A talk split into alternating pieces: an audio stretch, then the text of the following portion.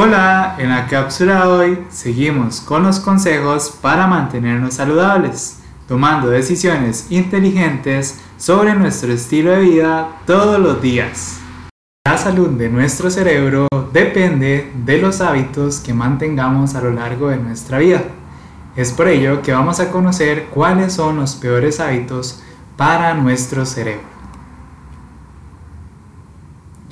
Y es que como lo comentamos anteriormente, esto se trata principalmente del estilo de vida que mantengamos. Existen hábitos que contribuyen a la mala salud del cerebro, pero son cuatro los que pueden tener un mayor impacto negativo, como pasar mucho tiempo sentado, falta de socialización, sueño inadecuado y estrés crónico. La buena noticia es que también pueden ser los más fáciles de cambiar o corregir. El primer factor es pasar demasiado tiempo sentado. Investigaciones descubrieron que pasar mucho tiempo sentado está relacionado con cambios en una sección del cerebro esencial para la memoria. Esto a través de una resonancia magnética, la cual sirvió para observar el lóbulo temporal medial, una región del cerebro que crea nuevos recuerdos.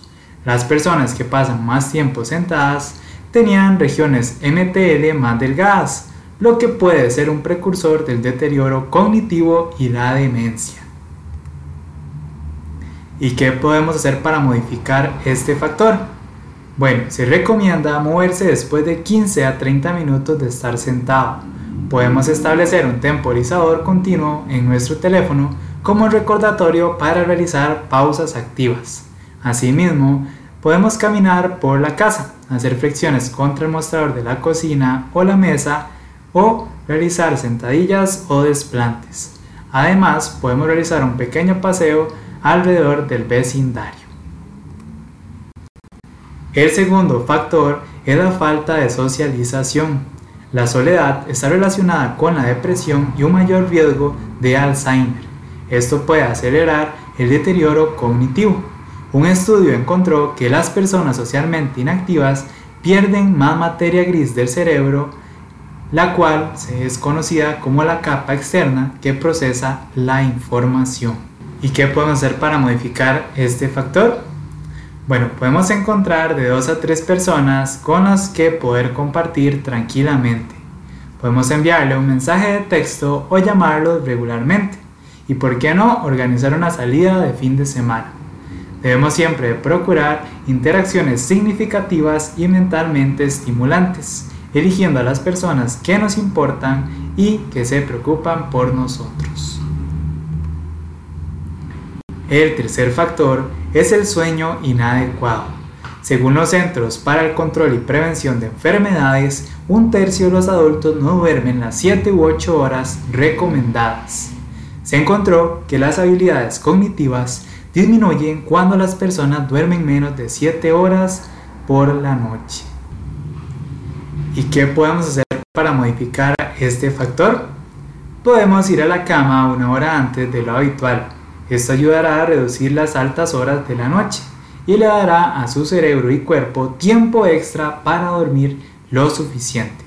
Si se despierta, démosle tiempo a la mente para relajarse. Podemos intentar leer, pero evitemos ver la televisión, celular o computadora ya que estos pueden ser estimulantes. El último factor es el estrés crónico. Este puede matar las células cerebrales y reducir la corteza prefrontal, el área responsable de la memoria y el aprendizaje. Un estado muy alto de alerta y precaución puede desencadenar reacciones negativas que aumentan los niveles de estrés cada vez que las cosas no van como lo planeamos. ¿Y qué podemos hacer para modificarlo? Bueno, cuando sintamos que estamos a punto de enojarnos, respiremos profundamente y recordemos que no siempre las cosas salen como lo pensamos y aceptar que otros cambios podrían estar bien. Además, podemos calmarnos repitiendo las palabras estoy bien, estoy tranquilo. Mantener la calma puede cortar el estrés antes de que se salga de control y nos vemos en una próxima cápsula informativa para estar mejor cada día.